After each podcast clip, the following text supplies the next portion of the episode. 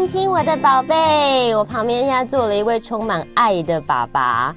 哦，这个爸爸呢，我看了他的书，他对他的儿子真的是满满的爱之外，也很支持儿子喜欢的事情。然后呢，他还把这一切呢变成了一本书籍，不管呢是记录他的儿子的成长、他的成就，而且呢还包括了教很多爸爸妈妈要怎么样培养出一个像这样子很棒的孩子，然后一起支持他的梦想之路，把梦想的问号变成惊叹号。欢迎球星爸爸林继明教练。大家好，谢谢。哇，我叫直接叫林爸爸好不好？可以啊，觉得比较亲切。哦，没问题。因为我今天也很像是看到偶像，因为林爸爸的三个儿子都非常的有成就，除了长子是牙医嘛，但是他的第二个儿子跟最小的儿子就是林书豪跟林书纬。啊，书豪跟书伟的在篮球上面的耕耘，爸爸，你透过这一本书啊，其实写的很详细耶。是的。当初怎么会想要写这样一本书呢？当初啊，在二零一二年二月，书豪爆红的时候啊，嗯，因为他给人家的印象就是球打得好，对，然后书练的也不错，又帅。人品也不错啊，长得还可以，对不对？很很很帅，爸爸，原来他是遗传到你，爸爸也很帅哎，真的，你可以看 YouTube 你就知道林爸爸很帅。然后媒体的应对啊，嗯，还蛮得体的哈。嗯，那我们不管是在台湾或者是在大陆，或者是在特别是在美国哈，嗯，那他们家长只要碰到我跟我的太太，他们都会问说，哎，你们是？怎样子培养你的小孩子？所以那时候我就开始想，我应该写这本书了。好啊，是。而且我看爸爸你说你这本书完成大概花了一年多的时间，都是早餐吃完之后，然后就跑到那个咖啡厅就坐着，然后就 iPad 就开始写了，是不是？这个是我已经想的，就是怎么写之后呢？嗯，我然后。跟城邦签的 contract 是在二零一七年十月底，有压力了，所以要开始写了。签了 contract 之后，因为 签了 contract 之后，你就是一段时间之内你要把那个手稿交出去嘛，对不对。所以我二零一八年跟二零二零一七年十一月、十二月跟二零一八年，然后到二零一九年春天的时候，嗯，差不多四月、五月、五月的时候，我才把整本书写完。哇。但是在二零一七年签完签康翠之前呢，从二零一二年说好红了之后哈，嗯、一直到二零一七年十月底签的康翠，中间呢，我随时随地都在想说，因为我在回想这二十几年来哈陪啊陪小孩子长大的一点一滴什么故事，我都慢慢把它记录在我的 iPhone 的 Note 上面，所以我已经有差不多八九十个小的。中的小的事件的回忆，我已经都已经写在我的啊 iPhone 的 Notes 上面。嗯，所以见完见完康翠之后，我就每天早上吃完早餐，嗯，然后我就到家里附近 Starbucks，我就买了一杯咖啡，嗯，我就坐下来，那边有沙发哈，我就坐下来，然后呢，我开始翻把我的那个 iPhone 的 Notes。打开来啊，整理啦，等于你其实都酝酿很久了，酝酿很久了，对。然后我开始写的是用我那个 iPad 大的，写的很方便，用手写哈，就我就一个小故事，一个 event 哈，我就开始写写写写，把它。八九十个故事里面，我就把它全部都写完成，花了大概一年半到两年时间。哇，真的是很有爱耶！我都在想，因为我小时候是童星嘛，拍戏，然后我都想说，我妈妈如果帮我写一本回忆录，可能就是长得像林爸爸这样，因为你不止里面是有故事，有你观察孩子的角度，然后还有很多照片。那真的很珍贵耶。是。那林爸爸想请问你，因为我看书我其实很讶异耶，你很单纯耶，因为你就是单纯的为了就是想要看 NBA，然后为了个学位，然后就就到美国去留学，但主要好像是因为篮球带了你到那里去，对不对？是的，我在大一的时候，那时候呢，因为刚进大学嘛，哈，所以还蛮高兴的，所以中午的时候都会跟几位同班同学。到学校外面吃午餐嘛，哈、嗯，就是不是每天的，就是有时候的哈，我们就一群哦，到外面吃午餐，回来之后呢，还啊回来的时候，因为还没上课时间还没到嘛，嗯，所以我们就会到学校旁边的一个唱片行。那早前的那个唱片行，那个黑胶的唱片很流行嘛，哈，嗯、那我们很喜欢听美国的音乐，所以我们常常在唱片行里面逛来逛去，就是说有没有新的唱片出来，我们就一定会买哈。然后突然间，电视唱片行的电视，它播放那个 NBA 的 highlight 啊，哇，一看哇，真的是很着迷，也不知道为什么哈，因为我小时候从长大的环境里面很少看到人家打篮球的，但是呢，突然间看到 NBA highlight，哇！真的很很兴奋的，很兴奋，对。然后我回家就开始找那个电视台，说有没有转播 NBA，结果没有，那时候没有转播 NBA，因为很早嘛，大概在一九八零年代，还没有那么盛行。还那时候台湾的电视台大概还没有跟美国的 NBA 签那个转播的那个，看不到，看不到啊，只有偶尔在电视上十几分钟的 NBA highlight，它有时候会播出来。哇，看了那时候就在想，反正。就是说，台湾电视台没转播嘛，那时候就在想，嘿、嗯，要是毕业之后到美国留学哈，可以看 NBA。又可以念书拿学位，这多 多好的一件事情！啊！就是因为那样子一个 highlight，然后就说哦好，那我就是去读书，然后其实主要是想要看 NBA，是不是？是的，是的。那爸爸，你到了那个美国之后啊，因为其实很多人说看球看球，你可能我看到书里面有讲，你看到一些片段，你会一直 repeat，一直一直重复的去研究去看。但是看球很多人是兴趣，你怎么看着看着就开始打起球，而且还成为了儿子的启蒙教练啊？当初是这样的，因为。拿到学位之后，大概在一九八四年拿到学位之后，爸爸是读什么的？我是读读电机的，就是理工男，是不是？理工男啊，那个就是说从小到大都只会念书了哈，就因为那时候不管是父母或者是学校老师说，哇，你反正就是功课最重要最重要哈，然后他们就说看你。考上什么大学呀？哈，成绩怎么样啊？那个是最重要的，所以运动都不重要，就一直读书就对了啦。对对，就是一个书呆子，那时候就只会念书哈，就这样子啊。然后呢，毕业之后到洛杉矶做，我第一个工作是在洛杉矶哈。那上完班之后，我就觉得好累好累啊，我就常常就躺在沙沙发上就瘫在那里，什么都不想做，什么都不想做，因为实在是很累啊。后来我我就开始想。为什么会是这个样子？哈，后来我在想说，大概是因为长大的环境就是只会念书了啊，然后没有运动的这个习惯，嗯，所以后所以那时候我在想要开始运动了啊，嗯，那开始运动，那做什么运动呢？因为很多运动你可以可以做嘛，比如说游泳啊、打网球啊，或者是或者是跑步啊。后来我在想说，哇，既然这么喜欢看 NBA，因为你看 NBA 看了很久啊。然后呢，那些球星你都很熟，所以他们的基本动作也算是蛮熟的。然后看篮球，你常常会播报员他会讲 NBA 的这个规则嘛，所以也是蛮熟悉的。所以我在想说，既然规则也也很熟熟悉，基本动作也蛮熟悉哈，那为什么不打篮球？爸爸，你真的很单纯，就是那时候大概几岁才真正开始打篮球？我就是一九八四年毕业，那时候我已经差不多三十二岁左右。那是比较后起之秀的概念了耶。纯粹为了哈身体的健康，哎，纯粹为了喜欢篮球，嗯，才开始学打篮球。哇，那看到爸爸你说你有一个特别的一个勾射的一个技巧，你还去学技巧哦。这个是后来发展出来，为什么呢？因为刚开始练习打篮球。嗯，是自己练习嘛，哈。你自己一个人玩啊？刚开始因为你完全不懂嘛，没有你不能参加队比赛嘛，对不对？去打一些那个斗牛的比赛，没办法嘛。对。所以一定要把这个基本动动作练熟嘛。所以我花了大概五年的时间，每天哦上啊下班之后，嗯，吃晚饭哦，有时候还没吃完饭啊，就看时间。我就到家里附近的公园自己练练习，自主练习哦，你是樱木花道哦，就是每天自己一个人一直投，一直投，一直投。对对对，但是因为因为你看 NBA 看多，那些球星怎么打，你就学着怎么打嘛。模从模仿开始，从模仿开始哈，然后练这里练了五年之后呢，然后觉得哎，都还还不错嘛哈，运球运的不错，投篮也不错嘛哈，嗯，哎，那就想说哎，那就参加跟人家斗牛嘛哈，嗯，所以我就到。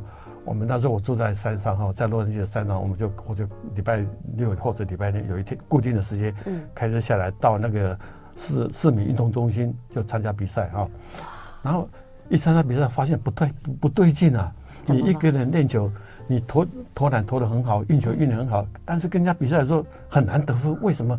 因为比赛有人防守你啊，啊，而且是这个团体的，是一个五对五的比赛，而且你比赛一定有一个人防防守你，对，那你平常你。练习篮球没有没有人防你，你就很很很容易嘛哈。你那个基本动作好，投篮好，基本上球要进篮筐很容易。但是比赛不一样啊，大家是比赛啊哈，一定有防你，防的防的你很紧嘛，对不对？对。那时候发现哦，这真的是不太对劲了哈。那怎么办呢？走开啦，不要挡我。对。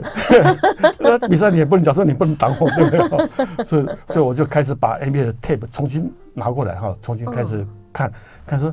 当人家防你的时候，你要怎么得分啊？哦、这时候呢，的有有三种方式。第一个，你要怎样子超过他，嗯、然后然后那个啊进去上篮得分，这是一个。对另外一种方式呢，你什么动作可以创造你投篮的空间，你可以投篮啊。嗯、第三个呢，人家很严格防守你的时候，你只管把球 pass 到你的 teammate，就是你的队友。有空队友如果空档，你要 pass 给他嘛哈，就球传给他，让他怎么得分，就三种方式，你一定要跟人家对打哦，你才有办法体会出来这打篮球，真正打篮球是有实战的打篮球是是怎么样的一回事。所以那时候我还没有小孩子，我就开始在想，既然打篮球真正进步的关键是在对打，呃，就是有人防守你，你要跟人家对打哦。所以那时候我还没小孩子，我在想，嗯。我如果有小孩子的时候呢，他们很小，五六岁的时候，我就要开始带他们跟我一起打篮球，让他们在打篮球的基本动作跟投篮的这些动作，变成他们日常生活的一部分，好，就变成他们就是就像吃饭一样，是一个自然的反射的动作。等基本动作熟熟悉了之后呢，我一定要跟他们对打。哇！所以小孩子从小我就跟他们对打，对打到。他们进大学啊，这一路我们就这样子走过来，嗯、一个礼拜至少有三天在 YMCA 对打啊。嗯，宝宝你走得很前面呢。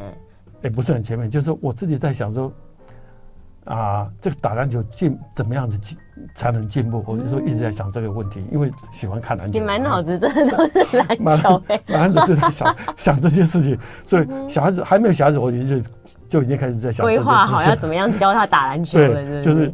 我自己的体验就是说，因为打篮球不只是我自己运动，身体身体就变得比较健康嘛哈。对。然后上班也更有精神，我就觉得都有有很多好处。加上我的希希望我的小孩子不只是功课要好，运动也要好，就两个要并重，就是。哦，这是我自己的经验哈、哦欸。对，爸爸，我看到就是，因为其实啊，你们就是呃，美国的教养方式跟我们台湾的教养方式有很多不太一样的地方。台湾可能就像您刚刚讲的，一直就是读书、读书、读书。但是不是在美国是要求你的头脑要非常的清楚，然后你的四肢也要很发达？它是美国教育是这样的，它是一个启发性的教育啊，它是鼓励学生要创新啊，它不鼓励学生要背书或者是补习。啊，因为你背书是背，啊，就是说你前人已经有的东西都已经在那里了。你即使背了，你会了，对整个不管是文学或者是科学没有什么贡献，因为你只是把它记住而已。嗯、考试考 pass 就好了。考试可以考得很高，考考一百分，嗯、但是这些都是前人留下来的哈。嗯、而且呢，美国教育方式它是非常的专业，譬如说，它不需要你文学。也懂化学，也懂物理，他不需要。如果你对科学，或者是对工程，或者是对文学特别有兴趣，他们可以专攻那一行啊。所以他们第一个非常专业，第二个呢，他们是启发性的教学，鼓励创新啊。比如说，你念博士班的时候，你自己要想博士班的题目，他们教美国的教授他会跟你的研究生讲说，你自己去想你的题目，你要做什么题目，你要自己去想，而且你想的呢。一定要是跟人家不一样的啊！不管你这个观念是简单的还是很高深的，你只要是一个创新的观念，他们就把你视为这是很宝贝的东西啊！而且你这个创新的东西，你就可以发表论文，而且你论文发表出来，同届的大家都在看你这个观念是不是跟人家不一样，大家都在评审。如果你这个观念是抄人家的，他马上人家马上就知道你这个马上就。就不值得哈，比方说你这个论文就不值得，所以你这个论文有那些专业的人都在看你这个，即使观念是简单的，但是你是创新的，他们就哦觉得这是一个很宝贝的东西。所以在不管是在文学、科学或者是工程方面，只要是创新的，你对就是不同的你。领域就有，他们觉得就有贡献啊。那你如果背人家的东西，他们觉得没什么贡献。所以他们喜欢一些新的东西，而且是这个人他发展出来一些新的观念，去激发很多新的创意出来，对不对？对。所以爸爸，你在教导三个孩子的时候啊，是不是也是发现了？哎呦，我的儿子他们真的是对于篮球。这方面很有天分，所以你就是继续的栽培。如果说啦，他们生出来之后，你发现，呵，其实好像因为有提到说，像那个书豪，他以前有学过钢琴，但钢琴不是他的专业。是的。但如果说今天他很会弹钢琴，你会就让他说，哦，那就让他去弹钢琴吧，会吗？OK，所以这边就牵涉到天赋跟恩赐哈。哦。啊，这个哥林多前书有讲哈。这个恩赐也有分别，圣灵是一位，所以上帝给每个人的恩赐是不一样的哈。如果今天苏豪觉得这弹钢琴，他很享受啊，而且他继续往这边发展，往那一方方面发展，我们会让他往那一边那一方面发展。但是他最后选择的是打篮球，因为他在打篮球的当中，我们看到他很享受。打篮球，而且很享受跟人家比赛哦，我们就知道这是他的天赋。所以爸爸其实很有他的哲理耶。我们等一下休息一下，进个广告，继续跟球星爸爸聊一聊，要怎么样可以教出这么好的孩子哦。我们休息一下，进个广告，马上回来。大家现在呢，如果没有看 YouTube 的朋友呢，听广播就会发现，哎哎，怎么一开始爸爸就在聊天？因为我跟你讲，我们在休息时间还是 一直在聊篮球啊，在聊爸爸他以前呢，在那个可能呃资讯啊、三 C 设备。没有那么发达的时代，他自己会去买。那个时候是什么？是呃 V 八吗？他是 VCR，他是 VHS 跟那个 Beta。他说还、哦、还是那个那个时代还是自己去买那，然后把画面录下来，把那个电视我用那个 cable 把它接到那个 VCR，然后整。整个整场球赛我把它录下来。那你那些影片都还有留着吗？你有后来有跟书豪、苏伟分享吗？那个时候的 NBA，那时候的 NBA 我自己常常看，但是书豪跟苏伟后来我就在那个 NBA，他后来出了整套啊，嗯，比如说啊雷克的整套，或者是啊菲尔达菲尔的整套。那时候我当然他不是每一场球赛都在里面，他有些球赛是用。精华的，他把它集锦在一起。嗯、那时候他 NBA 有出这个整套，后来我就买好几套，然后 有时候我就拿出来放给书豪跟简家看，然后他们就看哦，哦，特别是迈克尔乔丹，我就买一整套。哇，必看的。所以我们有时候出去旅游，或者是在家里，嗯、或者是放寒假暑假，他们想要看球赛的时候，我就把以前好看的拿出来。就大家一起，其实我这样很棒，因为我觉得爸爸跟小孩有共同的兴趣，那其实感。情是会非常非常紧密的，是的。但爸爸，我就很好奇，因为我觉得在书里也有提到，就是呃，林妈妈她对于孩子的教养，然后还有跟您的相处，他也是扮演一个很重要的角色，哎，所以他在您的生命中，还有你的这一个篮球的生涯当中，有什么样子的一个帮助吗？OK，嗯，因为我三个小孩子都都是学校校队哈，嗯，那礼拜一到礼拜五。啊，爸爸都要上班嘛，哈，所以妈妈就负责送小孩子去教练指定的场啊的场地要练球啊这些，所以礼拜一到礼拜五你可以看到那个场地都是妈妈去送小孩子去呃练球，所以那不只是这样子，因为到 weekend，因为美国那个比赛都放在礼拜六、礼拜天，这样的话爸爸都放才有时间嘛，哈，所以到礼拜六、礼拜天去参。比赛的时候，哇！你看，爸爸都出现了啊！哦，都这样子带着加油的棒棒这样。对，然后妈妈也出现，然后等于是说全家大家一起出动哈，就是特别是爸爸，就到时候这个时候你就看到爸爸出现。对，所以我太太她会啊，因为教练第一个要练练球嘛，教小孩子嘛哈。嗯。第二个比赛，因为比赛不见得有时候在当地，有时候会到别的别的城市或别的学校比赛嘛。嗯。哦，那嗯。骂听骂，我太太就当听骂，就是帮教练物色，比如说到别的地方的话，旅馆的事情、吃饭的事情，还有还有接送球员，怎么样送整队的球员，这些这些很重要的杂事。张罗这些事情是一个很大的工程，对啊，而且他一个人没办法，他就把球队的那些妈妈整个联合起来哈，一起帮他哈，嗯，把这些事情全部搞定哈，嗯，然后教练可以专心教球或者专心比赛哈，那其他的事情事实上很多很多的事情啊，所以我太太就是很能干，把这些全部把它张罗得很好很好，所以教练就不用去，不用就不必花那些其他的时间去做这些事情啊，所以我太太真的帮很多忙。啊，爸爸，我其实会看到，就是呃，您对太太的感谢，因为你在书封的里面呢、啊，你就写了这个特别谢谢。爸爸，你可不可以念一下？还有对一个太太的致谢写在书封呢。这本书的出版，我要特别谢谢我的太太哈，孩子的成长教养之路，母亲所付出的心力，绝对胜过我这个父亲为孩子所做的一切。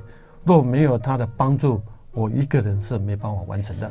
哇，很很感人哎，因为我觉得其实父母对孩子的教养啊，难免在过程中应该也会有一些意见相左的时候吧。是。那你跟太太有的时候谁是扮白脸，谁是扮黑脸，有这个分配吗？通常呢。我太太她是扮黑人比较多，你就是一个白脸爸爸耶，打球喽！因为因为我们家的规则是这样的，小孩子因为美国他的教育方式不一样哈，他我刚刚已经讲的是启发性的教育，对，所以他们两三点就下课了哈，下课之后就有时间可以参加课外活动哈。那我们家的规矩是这样，下课完之后回到家一定先把功功课做完。是。那要监督小孩子把功课做完，当然是我太太哦。她这个 哈，这个扮黑的对吧？哈，那我还在上班嘛，对吧？那如果说有些管不动的话，我如果接到电话，我就知道事情比较严重了。嗯、哦，那小孩子他也，如果妈妈打电话给我的，这小孩子也会蛮警惕的，说哇，这个 居然动用到要找爸爸出来了，糟糕了。所以他们就比较警惕一点哈。嗯。所以妈妈这方面的管教小孩子，真的是要谢谢他哈。那我回来之后呢？小孩子大概功课也做的差不多了啊，嗯、那你看他们还要吃，食衣住行，妈妈都照顾的很周到啊，所以妈妈花的心力真的是很多的哈。嗯、那爸爸比较简单，第一个上班啊，嗯、回来之后吃完晚饭啊，嗯、休息一下。嗯、那小孩子这时候呢，有些功课做完，有些功课没做完，嗯、没做完的哦，这个妈妈就要跟他讲，你要把功课做完，爸爸才会带你去外面去打篮球。嗯、所以他们要乖乖的把功课做完，嗯、功课做完了，哎。他们就赶快，他们会找会来找爸爸。哎，说爸爸，赶快带我去玩去打球。哦，奖赏打篮球是奖赏，是一种呃，把自己的呃本分做好之后的一个奖励，对不对？是给，是完全是这个样子。就是说，当小孩子他们当学生的义务就是把功课做完。嗯。功课做完之后呢，他们花多少时间打篮球或者是参加课外活动，我们都准许的。所以这时候他们就。做完功课，他们很喜欢打篮球嘛，哈、嗯，我就赶快来找他。哎，什么赶快打，我就带他们去外面去打篮球。打完之后呢，全身哇都流汗，哎、嗯，然后赶快洗个澡，然后妈妈也准备点心啊。嗯、那些在家里做功课的，他们就很羡慕啊，这个哥哥或弟弟做完功课可以跟爸爸去外面去打篮球，多过瘾啊！嗯、所以他们就很羡慕啊。嗯、所以下一次。到隔天，他们就赶快把功课做完，嗯、然后要赶快把跟哥哥弟弟、跟爸爸去外面先打篮球，所以就就是养成一个习惯。这是一个很良好的一个循环呢，因为其实我觉得在这本书里面不只是讲就是林爸爸对孩子的观察跟记录以外，他其实对于很多家庭，就算这个不是打篮球的家庭，他对于教养啊、原则啊，其实都是一本很有我觉得很有启发性的书。所以爸爸，你觉得啊，很多小朋友他们其实对说我的梦想、我的志向啊。想要去完成的时候，他同时又要兼顾学业，所以很多爸妈可能就会觉得不要吧，你这样会分心，会怎样？所以对这个部分啊，你有对这些爸爸妈妈有什么样的建议吗？因为有些其实父母抓得蛮紧的，是的，那怎么办呢？啊，我自己的经验是说，因为我的小孩子在美国出生，也在美国长大，美国环境很可能比较。客观也比较容易哈，因为他们两三点就下课了哈，然后就赶快做功课哈。那功课做完之后呢，当然你功课做完之后，你要看看，像我们家是这样子，只要他们尽了力，嗯，功课做完了哈，我们绝对没有严格要求他们一定要每一个都是都是 A 啊。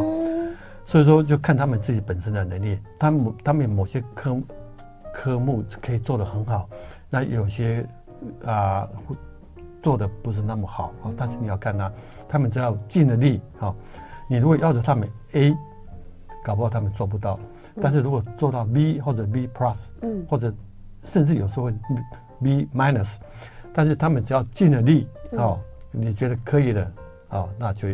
应该放心，然后不能说要求说你要拿到 A，但要是拿不到，那你你就不用打球了，对不对？对。好，所以你你要去斟酌他们每个人不同的能力哈。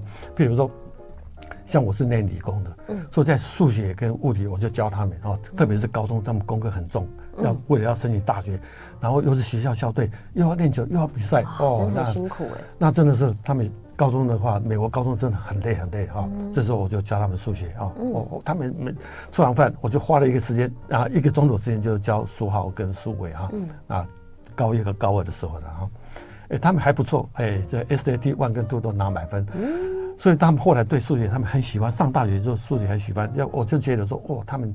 那方面是他们也是蛮喜欢的学科了哈，但是在别的学科，比如说化学，我就不能这样子要求他们了，因为我自己也不是化学的学化学，所以你要斟酌啊，有功课做功课的时间，但是呢，只要他们尽了力，那他们要参加课外活动，比如说他们喜欢打篮球，或喜欢踢足球，或者喜欢打网球，你就要让他们去发展他们课外活动的那一部分。爸爸，那偷问哦，书豪跟书伟有没有哪一个科目是最不擅长，其实让你有点头痛，但是又不能够讲他们的？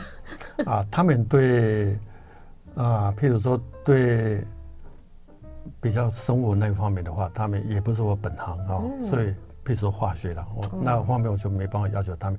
但是我的老大他牙医的那他反他反而反过来哈，因为我是理工的，嗯、他本来。也想练理工，他本来也想练电机系的哈，哦，就他发现大一跟大二练电机系他没兴趣啊，因为他觉得说，哎，我是练电机的，所以他自然而然进入 UCL 的第一年、第二年，第一年他就选练电机，就他两年练下来他没兴趣，好，后来他就转练生物，比较跟偏向医学那方面，哎，他觉得后来他练得很好，后来变成牙医，哎，这方面我们就鼓励他往那边那方面走，所以每一个人的。天分，哦，恩赐，上帝给他们的恩赐，哦，跟天分不一样。你要，你要就是看他们的天分在哪边，让他们往那边发展，这样子。所以其实爸爸，你是都会让孩子去试，就是了，你也不会说规定他们觉，你觉得他们对哪里有天赋，然后就一定要他们往那里走。你会让孩子先去试试看，对不对？是的。哇，那那像现在啊，有很多的家长，如果有人问你讲说，哦，我我朋友啊，呃，我朋友的孩子啊，都不会讲自己孩子啊，我朋友的孩子哦，很喜欢看看林书豪打球，哎，啊，一天到晚就说一直要打球啊，都不好好写作业啊，这时候你会怎么跟他讲呢？啊，这时候我就会跟他讲说，当特别是小孩子，特别是在当学生的时候，你本分就是要把功课做完哦，功课做完之后呢，然后。课外活动呢，就看情形啊。譬如说，我刚开始也不是说，哎，我也不知道他们喜欢打篮球。嗯，我只是因为自己喜欢打篮球，我已经，而且我心里已经有这样子打算，就是说，他们五六岁的时候，我就开始带他们跟我一起打。梦幻蓝图已经画好了，这样。也没有，我当初只是觉得说，他们。我要培养他们有一个好的运动习惯，所以我就才带他们打篮球。嗯、但是我当初不知道他们会喜不喜欢打篮球，我也不知道。刚开始我也不知道。嗯。但是呢，五六岁打篮球，他们什么都不懂嘛，所以我要花一段很长的时间让他们熟悉这些基本动作之后呢，嗯，我才刚开才开始跟他们对打。但刚开始跟他们对打的时候，你也不能。防他们很很严啊，他们也没办法进球啊，对不对？对，所以刚开始挫折吧。对，爸爸，你都一直在挡我，没错，走开。没错，所以刚开始也是跟他们玩啊，哈，跟他们多进球，你你只是做个形式，他们就很高兴。嗯、有时候故意输给他们，哇，他们更高兴，回家就跟妈妈吹牛啊，对不对？就跟爷爷奶奶打牌一样，输一下他们都很开心。对，没错哈。所以这样，所以刚开始这样的一个，后来我想说，哎，我这样子做也是对的。第一个呢。嗜好的培养，你也不知道他们对这个喜不喜欢打篮球，你只是带他们打啊。隔一段时间，你发现他们哦很喜欢打篮球啊，因为功课做完之后，他们马上就来找你说：“爸爸，我要去外面去打篮球。”这你表示说，从嗜好到热爱，对哦，你发现他哦，开始对这打篮球非常热衷哦，就很热爱。所以那下一步呢？下一步就是因为常常看 NBA 打篮球嘛哈，然后呢，看到球星啊、哦，发现说哇，美国这个打篮球的文化跟台湾不太一样。那时候 NBA 整场哇。那个大家的起哄的那种，你会发现氛围是哇，很不一样，哇，那狂热真的，狂热对，特别是打到 NBA 的冠亚军或者是 NCAA Division One 哈的最后的冠亚军，你看两边的学生哇，在那个整个球场的地板都会动那当时，哇，你会发现，要是你有儿子哦，嗯，也是球星，那你有多好，有多好？那时候我就跟说话讲，哎，爸爸希望哪一天看到你在全国电视上出现，你看他小小的小孩子说。爸爸，我一定会的。哦，这时候就逐梦的传承哦，你这个梦想就种在他脑筋里面哈。他等到他到大学四年级跟 UConn 打的时候，打的三拿了三十分，九个篮板，整个 NBA 开始注意到他的时候呢，你看他就。坚持不懈，全力以赴了。爸爸讲到篮球，真的是眼睛闪闪发光。我们休息一下，等一下第二个小时继续回来听爸爸讲故事。我们现在访问到的呢是球星爸爸林继明教练。哇，林爸爸，刚刚我们聊了好多啊，书豪啊，书伟啊，他被你这个篮球启蒙的一些故事啊，等等的。其实我们现在回想起来，那时候林来疯哦，那个真的是非常非常惊人的全球现象哎。是的。你那时候是怎么样去看这一个林来疯的真正原因跟它的效果呢？林来疯的哈，真正的原因是当初会爆发哈，就是因为他有两个他们。啊，纽约尼克队的两个超级球星哈，嗯，Carmelo Anthony 跟 Stoudemire 哈，两个是一个受伤，一个因为私人原因没办法打啊，嗯，然后之前呢，他们球队的战绩已经不是很好，嗯，再加上这个两个超级球星没办法打，然后苏豪一进去之后，居然连续七连胜，哦，就是这个是完全人家想象之外，这是第一个原因啊，第二个原因是。哈佛毕业的啊，他出出现很多美国总统跟诺贝尔诺贝尔得奖哦，还有企业家、律师、政治家，但是就没有一个 NBA 的球星，那刚刚好说好出现了啊。嗯。那第三个原因就是他是亚裔美籍啊，亚裔美籍给人家的印象就是只注重功课、运动啊不注重。那说好刚好是两个都有啊，他是哈佛大学的。又是 NBA 的球星啊，那第三点呢啊，第四点就是，他是一个虔诚的基督徒啊。他每次球赛，就是说这场球赛他打得很好的时候，他就归功上帝啊，归功团队、他的队友还有他的家人啊。那我当初他爆红了，爆红了那第一场比赛呢，我观察到的现象是这样子哈，打到最后。已经快赢的时候呢，整个 Madison Square Garden 啊，就是在纽约的时候，不管是白人，不管是黑人还是黄种人，全部都站起来帮他加油，就是超越种族啊。那纽约是一个全世界的大熔炉，有不同国籍的人都来看球啊，超越国籍都站起来都帮他加油啊。信仰那边有基督徒、天主。天主教徒有佛教徒哈，也有回教徒，全部站起来帮他加油，超越信仰啊！所以这几点你整个加起来，它是一个天时、地利、人和，再加上运气，整个整个结合在一起的一个完美的风暴啊！那你再看看这几个因素里面，譬如说他是哈佛大学毕业的，他是亚裔的美籍的啊，他是个基督徒，所以这些的因素事实上对。他来讲呢，要在 NBA 里面生存的话，是一个不利的因素。但是神把这些不利的、所有的对他不利的因素，全部转变成给他一个祝福。嗯，哦，那不只是这样子哈，他神在纽约创造了李乃峰。哎，这纽约是什么样一个地方？它是一个全世界的舞台，等于说神在全世界的舞台。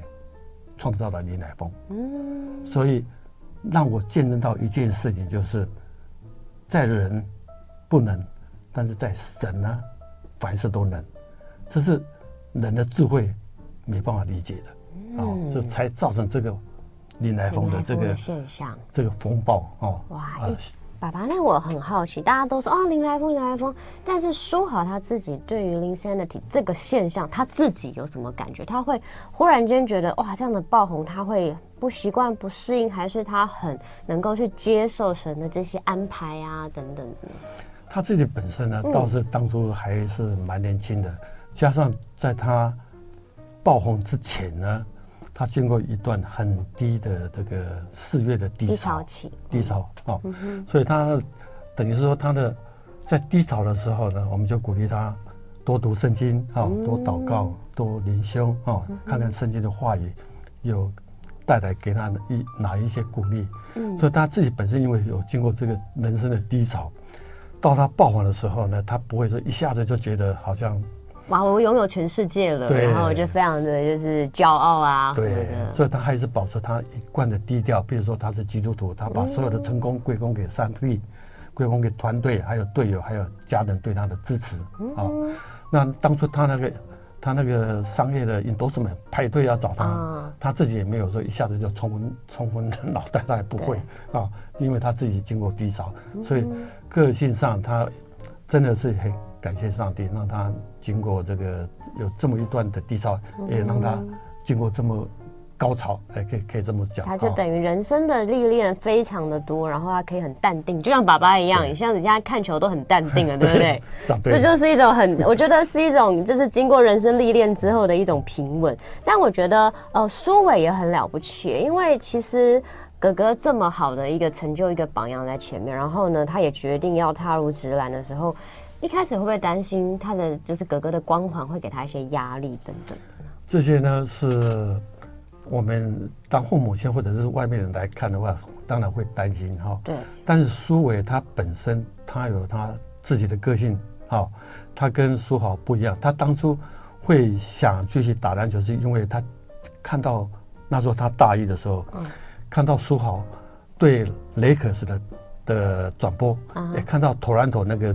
最后的一秒的绝杀啊，啊，所以他对他说：“哦，那书豪就是自己的哥哥。对，既然达到这种哦，就让等于说在纽约让大家疯狂的这种，他觉得说对他的一个很大的鼓励啊，嗯、所以他那时候他在在想说，要是他毕业可以继续打篮球，他很可能会选择继续打篮球。嗯，但是苏伟他有他自己的个性，他不会因为书豪这么有名，他自己。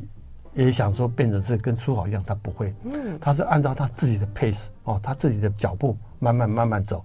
他在大一、大大三的时候呢，我看他打球的时候，他他不会那么一个塞点，比如说赢球，他会我会会好像是说很兴奋，输了球呢会很沮丧，他也不会啊，他会就是说输了球，他回去他还是做他的事情，他真正。你让我感觉到真正的就是说，到关键时刻，他觉得他应该站出来的时候是在他大事的时候啊。那时候在关键的时刻，他需要赢球的时候，哦，那时候他就会站出来啊，就变成了非常的勇猛的那种往前冲的那种，就是非常的积极，对，非常的就想帮助球队赢球啊。那时候大事的时候，企图心就起来了。对，但是苏豪他在高中的时候，他就展现出他这种主宰力哈，他就对。强队他愈强，他更强啊！他在苏啊，在高中都展现出来，个性很不一样哎，完全不一样哈。所以苏伟他不会自己感觉到啊，因为是苏豪的关系，他有这个压力，他不会，他是按照他的脚步慢慢慢慢慢慢走啊。你看他进入 SBL 的，回到台湾，他第一年、第二年、第三年都是 SBL 的时候，他还在适应的时期啊，他是慢慢慢慢，那时候打的可以的，但是。算是普通了，但是你看他后期最近这一两年来打得越来越稳，越来越成熟啊，所以他打出他自己的风格，哦，所以他完全不受苏豪的影响。他们现在两个人在同队，他们两个是互相互补的了啊，一个打 point guard，一个打 shooting guard。书豪下去休息的时候，苏伟上来就开始打 point guard 啊，所以他们有时候苏豪打的，比如说外线不进，苏伟就可以进啊，他们两个。互相沟通，要互相截长补短，哦，所以他们完全不一样，哦。哇，哎，爸爸，你看哦，他们你之前啊，就是从敌对到现在同队嘛。是的。对于他们目前的表现，教练，你有什么看法呢？对他们目前的表现呢？对，因为他们两个风格不一样，嗯、而且各有各的长处，而且他们两个可以互相互补哈，截长补短，嗯、所以到目前的他们的表现，我是觉得非常的满意，而且只要他们两个健康在球上啊，球场打球，我觉得我感觉上就是非常精彩啊。嗯。真的，我觉得球员的生涯其实不长，尤其他们都每一场比赛都是拼了生命的全力的去去奋战的，其实身上也是很多的伤痕呐，对不对？对。所以爸爸，你有时候在场上可能看着儿子这样子打球，哇，非常的骁勇善战，非常的厉害。可是会不会也会有一点心疼？就是哇，就是身为一个球员，其实要付出的代价也是蛮大的。是，嗯，我们父母亲看小孩子。比赛哈，特别是在篮球方面，嗯、要担心的事情真的是很多。对啊，妈妈的心脏怎么会就是啊，我儿子啊，不要撞我儿子啊！是是的，的所以我们常常会，我们在看球的时候哈，嗯、即使是我们眼睛张开，也常常会帮小孩子祷告哈，嗯、祈求上帝祝福，希望他们不要受伤。对，但是受伤是难免的，也是也是希望他们受完伤之后呢，可以完全的恢复啊。是，所以我们。当父母的真的是看自己孩子比赛，担心的事情实在是太多了。真的耶，因为像我拍戏嘛，然后我妈妈从小这样带着我在片场什么的，小时候拍戏都是要那种比较古装剧，吊那个钢丝啊，飞来飞去什么的。在表面上你都会觉得哦，我妈妈在旁边看，就是哦怕我饿，然后看我受伤，帮我擦药什么的，她都不会讲太多。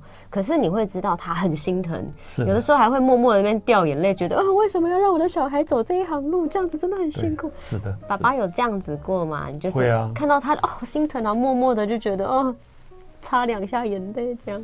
会啊，也会哦。像你看上礼拜三在琉球，我看他受伤，我就觉得、嗯、哇，真的真的是很心疼嘛哦。那上个西诊，你看他。撞到头，然后有点昏的时候，嗯、我觉得那时候真的是我一个礼拜的生活都都都被打乱掉了哈。嗯、后来再慢慢慢慢恢复，真的是当父母的真的要担心的事情太多了，真的是。但是现在我觉得新北国王队啊，他现在打的非常好，然后战绩也很好。那对本季夺冠，爸爸你这样有没有信心呢？只要他们都。不要受伤哈，到季后赛都保持健康。嗯，我觉得他们要拿冠军的机会哈是蛮大的。哇，是的，是的。所以舒伟跟书豪知道爸爸今天要来上广播吗？他们不知道，因为因为我每天的行程是是蛮密集的，所以我我也因为他们真的是比赛之后，他们需要有一天的时间去休息，然后接下来就是。不同啊，就是不断的练习啊，嗯、所以他们自己有他们自己生活的压力，嗯、我也不愿意把我自己的哈 schedule 去麻烦他们啊，嗯、所以基本上今天他们也不知道。哇，但是、嗯、OK，但是我再补充一下，就是我的 schedule 哈好，就是说访问啊哪就是到哪边受访问啊，嗯、或者是到哪个电视台，他们问像你们问的问题，我都会事先。给书豪看过啊，给他过，OK，这个可以问，这可以答，好，可以，是的，是的，哇，也是非常尊重小孩的意愿跟他们的想法哈。是的，是的。但是爸爸，我觉得这本书啊，把梦想的问号变成惊叹号啊，它其实呃也出了一阵子了，对不对？啊，大概它真正出来是十二月十四号正式的，好，所以到现在大概一个月多一点。哇，所以爸爸刚刚有人在那边问说有没有，就是还会再办签书会吗？有没有可能呢？如果啊、呃，如果说很多人要求的话，嗯、那我们当然可以为他们再办，嗯、没问题的啊。Okay 但是你们要跟出版商哈，他们上面有那个行销经理，嗯、你要跟他们联络啊。那我们如果说看人多啊，那我们真的。可以再办，没问题。真的，因为我觉得跟跟爸爸今天聊过之后，然后跟我看完了这本书之后，我发现他真的不只是家里面你想要怎么样教养小孩，你要怎么样当孩子的朋友。其实呢，把梦想的问号变成惊叹号这本书真的是很有帮助、很有内涵，而且很有爱。今天真的谢谢球星爸爸林俊霖教练，祝福你畅销大卖，就爱点你 UFO。